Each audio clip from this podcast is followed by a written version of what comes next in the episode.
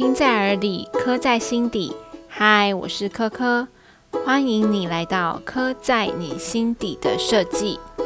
你们还喜欢上一集的节目吗？听完有没有对两厅院表演艺术图书馆充满好奇呢？如果你听完有一种冲动，很想冲一波，我除了会开心到转圈圈之外，也要告诉你一个坏消息，那就是你听完这一集冲不到哦，呵呵。因为在这一集的节目里，我将和你分享我在巴黎的住宿空间，它的迷人之处，以及我是怎么找到它的。哎呀，说起巴黎呀，我真的真的好喜欢它呀！巴黎是一个集结美丽、脏乱与混乱的城市。有人说，钻进香榭丽舍大道两侧的小巷，你会直接穿越到印度。这形容超好笑的啦！还有迎接朝圣者的不会是香水，而是尿骚味。嗯，这个我自己去的经验是觉得没有这么夸张诶。不过可能因为我去的季节是冬天，所以还好。那可能夏天就会很可怕喽。但不管如何，人的脑袋就是很神奇，会自动删去不好的，只留下自己爱的画面。我就是这样啊，嘿嘿。你会不会觉得巴黎的魅力就是它的老呢？我非常认同这句话。所以巴黎宫殿级的饭店年龄几乎都是百年起跳，也相当多是具有历史身份的文化遗产。例如巴黎香格里拉、协和广场旁的克里雍饭店，这间凡尔赛拜金女路易十六的王后玛丽安东尼很常去哦。还有香奈儿曾经在里面住了快三十年的巴黎丽池饭店。对于这些宫殿级的饭店，我当然超向往的啊！难得去一趟巴黎，怎么想都该去体验一下，是吧？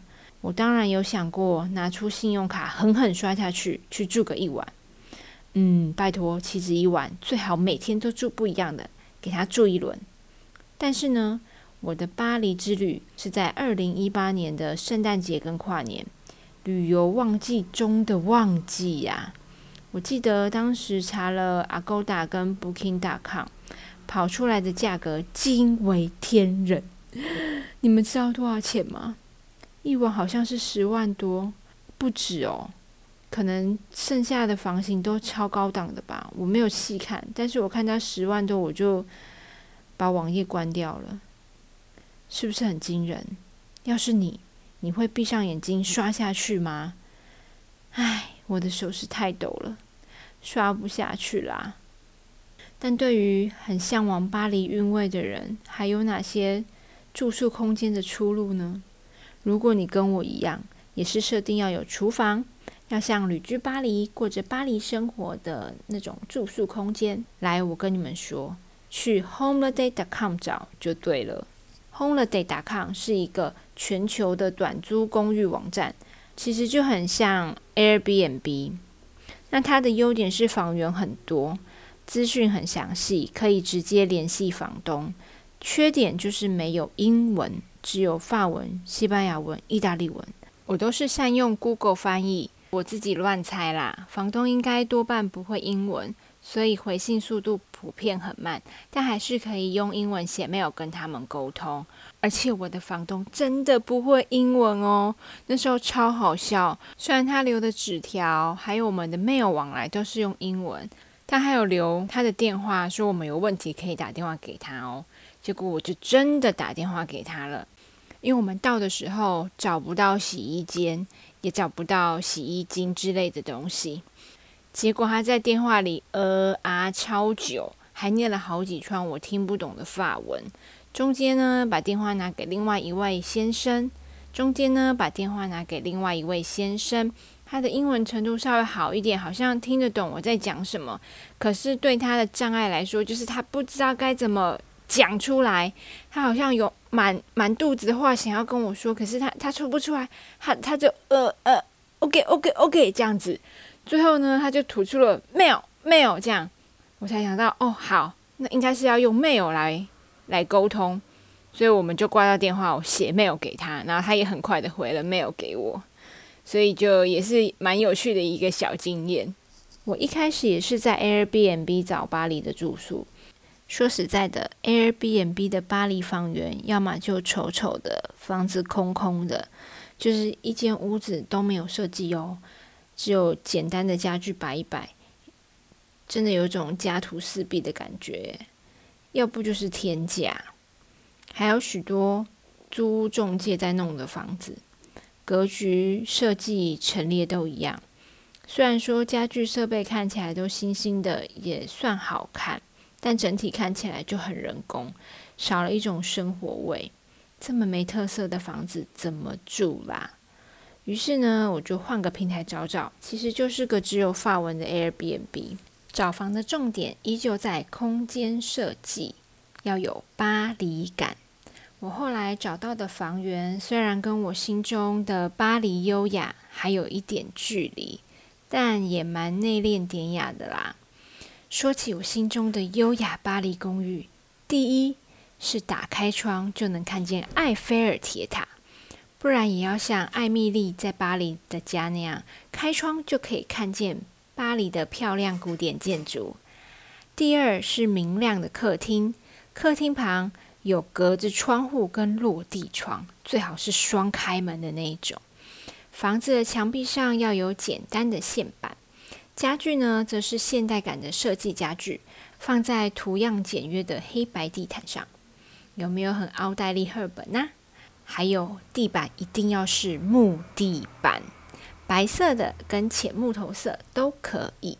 我在网络上有爬文爬到，是一间 Airbnb 的房源，在高级住宅区里的三房两厅，不过现在该房源没有出租了，而且一晚要一万六。但如果人多一起去，倒也还可以啦，这价格。不过呢，它有一个缺点，那就是房间没有设计，只有很简单的床架跟床边小桌，三面白墙，床头那一道有贴壁纸，但是壁纸呢是很一般的图案。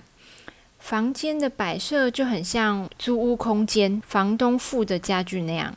最简单、最一般的那样，但是它的预测是贴白色地铁砖，这一点我就蛮喜欢的，很有外国风味哟。OK，回到我们的住宿，我们住的是巴黎的老房子，很可惜不在高级住宅区里，无法感受那种进出古典建筑的尊荣 feel。我们的位置也是不差啦，位在巴黎的六区塞纳河左岸。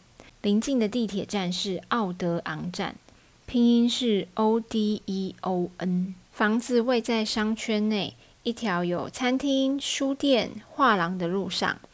楼下是一间很有名的日本拉面店，叫 Kodawari Ramen。拼音的部分我会放在文章上给你们查询。每次回家，楼下都一堆人在排队，看得我差点想要跟风吃吃看。到底是有多好吃，会让这么多人在这么冷的天气排队？不过还好我忍下来了，因为台湾就有一堆拉面店了呀。然后在这一条街上还有好几间异国料理餐厅。有一晚，我跟我老公就下楼去吃了龙虾大餐，但是餐厅的名字我不会念，我一样会放在文章里面给你们查询哦。我们的公寓大门就在拉面店的旁边。打开房子的大门，要先穿过一条细长的走道，而且这个小巷很特别哦，两边可以摸到粗粗的石块。一开始我还纳闷，灯开了才发现，哦，原来这是建筑外墙诶。你可以想象，这个走道就是左右两边房子的中间巷道。我很喜欢这个小巷道，每次回家。都像是在穿越时光隧道呀，也蛮神奇的吼。大门居然开在巷口，一种把巷弄变成公寓走道的概念。穿越后会先看到一只楼梯，那是通往前栋房间的路。我们住的是后栋，要再走过一个小中庭才会抵达入口。因为是老房子啊，所以楼梯古色古香。基本上房间都是错层配置，一层一户的概念。我们住的是最高楼层哟。我们的家是一房一厅，有重新整理过，厨房、卫浴都偏向现代的做法，觉得有点可惜。如果开放式的厨房是乡村风的厨具，整个感觉会更搭。还好它的木地板还是旧木地板，非常有老巴黎的味道，跟外面楼梯的古色古香很搭，很衬。特别喜欢它的客厅跟卧室，很温馨，有简约古典的味道。我们的房子在后栋，所以它的窗户开窗都是面向中庭。虽然看不到漂亮的古典建筑，但基本上采光蛮好的，而且没有对到外面的大街，还算安静。唯一吵的就是跨年那天，你们知道为什么吗？应该。大家都猜得到吧？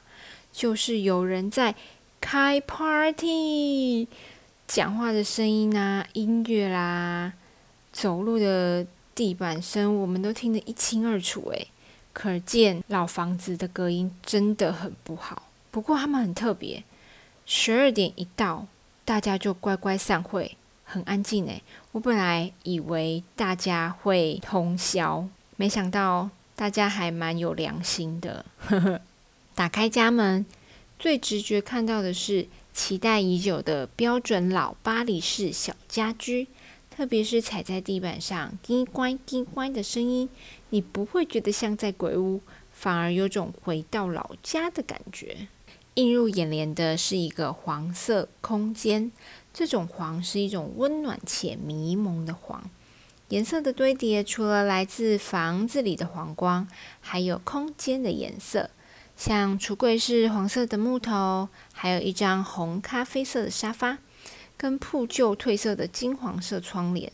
整个空间带着王家卫导演的迷茫色彩。公共空间一目了然，可以想象是一个长方形的空间，涵盖了玄关、客厅、餐厅、厨房。大门的右手边有一座内凹式的外衣柜，严格来说应该是 walk-in closet 外衣室兼储藏室，可以挂外套、放鞋子。跟你们说，有个可以吊挂外衣的空间很重要又很方便啊！出门时打开衣柜，选一件今天想穿的外套，要戴的毛毛跟围巾，踩进靴子里就可以出门了呀，多棒！大门左边还有一张写字桌，再过去就是房间入口了。房间等一下讲，我们先逛回来起居室。厨房在最右手边的角落，L 型的厨房使用空间还算足够，还有洗碗机哦，哦耶！厨房前摆了一张双人餐桌，是简约款式的餐桌椅，但桌上垫了一面玻璃，觉得有一些些煞风景。木头桌就是要直接使用，才能感受到生活的痕迹呀。厨房的左边是客厅，放着一张美式简约风格的沙发，沙发左右两边都放了一张小桌机。重点是那个桌机也没有要让我们放东西的意思啊，上面各放着一座台灯，几乎就占去小桌子的大半面积了。可是它的台灯很美哟。写字桌旁边也有一座古典台灯，可以说是空间最重要的配角。茶几也挺喜欢的，是法式复古的箱型茶几，箱子真的可以打开哦。我又打开看了里面放了什么东西，结果给你们猜：一抱枕，二杂志跟书，三纸巾、餐盘、餐具。嗯，你们猜到了吗？答案是。二杂志跟书，好，那接下来就欢迎光临我们的房间。房间不大，但有一扇对外窗。床尾的墙上放了一座木头的五斗柜，五斗柜上一样摆着两盏台灯，尺寸都变迷你了。灯柱跟灯座也换成纤细的铁件材质。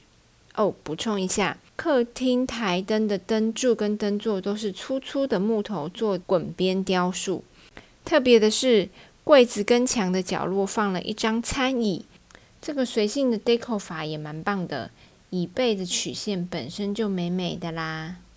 然后不论房间、客厅、厨房，只要那一道墙是独立的存在，就会有一幅画跟它作伴。所以结论就是，家具真的真的是风格的重点，不需样样都很古典，但只要一两件有到位，整个空间就会很有味道。墙上的摆饰也决定了风格走向，木头画框式的相框，整个就很有生活感呐。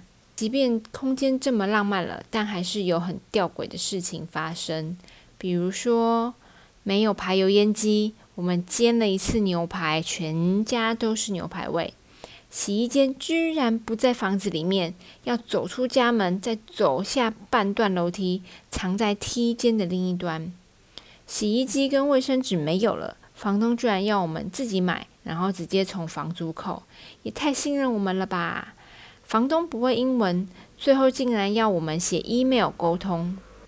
使用除热式电热水器，洗澡时不小心把热水用完，下一个就要等很久。诸如此类的事情，但却超有趣的啦。我们家的地理位置极佳哦，巷口转个弯就可以走进一条满是餐厅茶馆的廊道，古色古香。每一间餐厅往外搭出不同颜色的棚子，都让这一条街充满了巴黎味。重点是假日不打烊。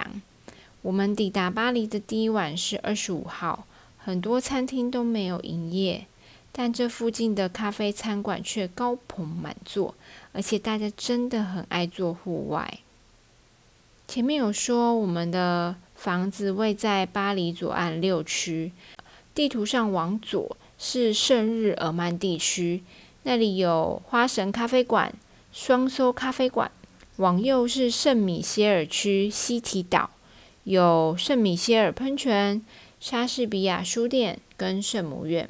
往上走可以到塞纳河畔，过个桥就到罗浮宫喽。最棒的是附近生活机能齐全，附近有三个地铁站，走路五分钟、十分钟都可以到达。还有家乐福、小天使冰淇淋、PO 跟马黑兄弟茶，走路就可以直接买到嘞，多棒啊！巴黎很有名的 City Pharma 便宜药妆店，跟花神咖啡馆、双寿咖啡馆，还有圣米歇尔喷泉旁边的热闹小街、莎士比亚书店，这些知名的景点，我们都是走路十分钟到十五分钟就可以到喽。而且啊，纪念品、明信片店家里附近就有两家，买完东西直接拿回家放，不必拎着逛景点。光这点我就激推这个住宿了。其实呢，每个人对城市都会有他自己的主观感受，他与那座城市的相处经验未必就是你跟那座城市的相逢方式。最后跟大家分享一个小故事。我三十岁的时候，给自己一趟伦敦生日旅行当做生日礼物，结果我超级讨厌伦敦。嗯，那又是另外一个故事了，有机会再跟你们分享。我记得那时回程，我跟旁边的台湾人聊起我在伦敦的经验，他说：“你会觉得伦敦脏，是因为你没去过巴黎。”你会觉得伦敦人冷漠，也是因为你没去过巴黎。但在几年之后，我去了巴黎，却跟他有着不一样的想法。即便巴黎有它脏乱的地方、冷漠的时候，我依然深爱着巴黎。你呢？是不是也有你深爱的城市呢？那个时候，你选择住的又是什么样的空间呢？要是你再去一次，你会选择入住什么样的空间，和他一起度过这几天呢？如果你想看这一集的文字档，或者你也好奇我在巴黎的家长什么样子，你可以在网址输入 hijanico.com，h i j a n e t k o. dot c o m 就可以找到我啦！快来，快来！最后的最后，我想谢谢你花时间收听这一集的节目。如果你喜欢我的节目，欢迎来给我评分五颗星，也邀请你花一点时间留言告诉我你的想法。听在耳里，刻在心底。我是科科，我们下一集见喽，拜拜。